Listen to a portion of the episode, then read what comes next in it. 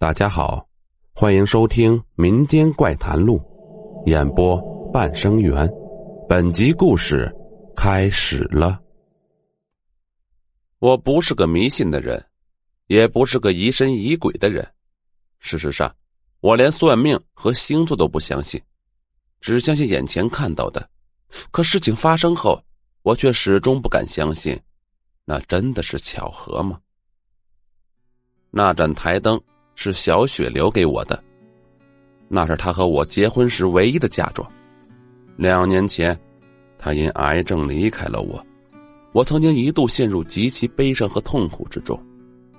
我至今仍记得，小雪在临终前拉着我的手对我说：“别怕，我去那边会保护你。”有很长一段时间，我沉浸在酒精的麻醉中，整个人精神恍惚，醉生梦死。我是一个政府公务员，专门负责土地审批调研。我的状态和情绪影响了我的工作，为此被领导点名批评。王敏就是在这个时候走进了我的世界。王敏是一家地产公司的总裁助理，工作上我们一直有业务往来。我承认，她很漂亮，可我从没对她有过非分之想。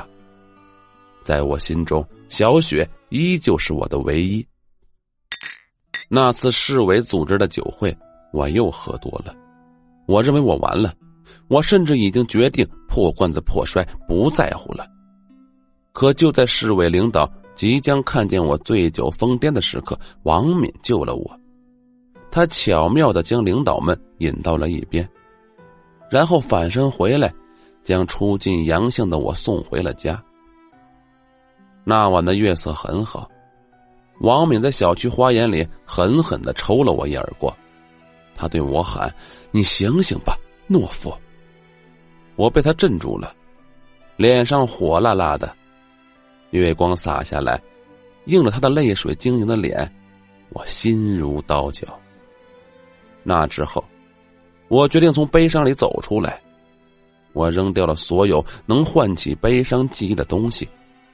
只留下了那盏台灯，那是一盏金色琉璃制的台灯，是小雪祖母用过的。小雪一直很喜欢它，每天都要擦一擦。它的性能也始终非常好，那么久了，从未出现过故障。王敏利用工作的便利，给我找了一套公寓，二十二层。最初我是拒绝的，我怕有人误会这是受贿行为。可王敏说：“你交房租，交停车费，跟所有租房的人一样。我不过是做了一次免费中介。搬家的时候，我只有两包衣服和那盏台灯。王敏很喜欢它，用手去摸却过了电，疼得眼泪直流。王敏说：‘一定是你前妻留下的，我能感觉出他的敌意。’我觉得扯淡呀。”只是一盏灯，一盏老旧的灯。王敏要扔掉它，我想了很久，还是没舍得。我知道，我还是不能完全放下心中的小雪。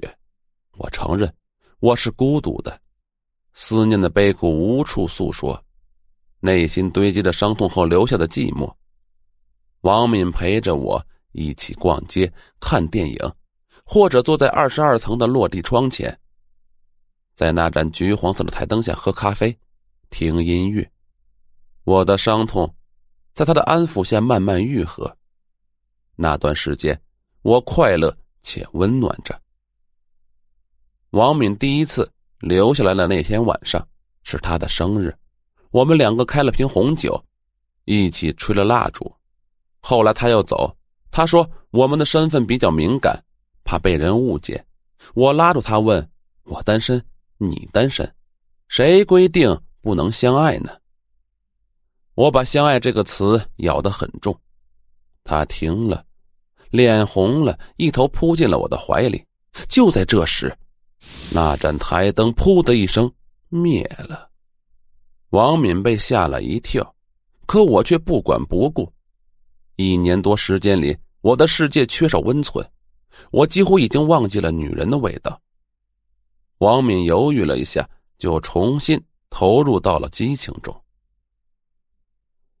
由于搬家不久，那台灯是房间里的唯一光源。我和王敏在黑暗中缠绵一晚，然后相拥而睡。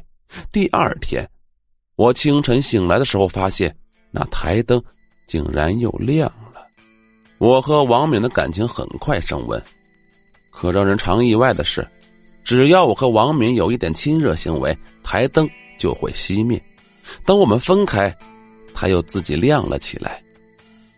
王敏恨透了那盏灯，他说：“他被你前妻附体了。”我知道他是开玩笑，但还是找来了装修工人，一口气在床壁天棚上装了五盏灯。那晚，我把所有的灯都打开，然后。坐在家里等王敏回来，可我再也没有等到他。半夜的时候，一个检察院的朋友给我打电话，他问：“你和王敏到底啥关系？”我说：“怎么了？”他说：“王敏出事了。”我做梦也没有想到，我不是王敏唯一的男人。事实让我吃惊啊！除了我，王敏还有两个男人，一个是税务局的科长。一个是质检总局的处长，处长因为受贿被双规，于是咬出了一长串，包括王敏以及王敏的老板。可让我意外的是，王敏说他接近我，其实是为了工程审批的需要。他说他在我家里安装了针孔探头，想拍下我和他在床上的录像，可惜很不巧，由于台灯故障。他只拍到了一片漆黑。检察院的朋友对我说：“你跟我说实话，你到底为他做过什么没？”我说：“没有，我以为我爱他。”朋友骂了句“傻瓜”，就挂上了电话。我转回身，看着写字台上那盏悠悠泛黄的台灯，心里一瞬间五味翻滚。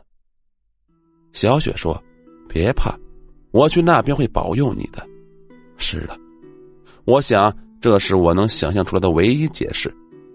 从那之后，那盏台灯再也没出现过故障，它在我的房间里一直亮着，光线昏黄，悠悠神秘。好了，本集故事播讲完毕。如果喜欢，请点个订阅，我们下集再见。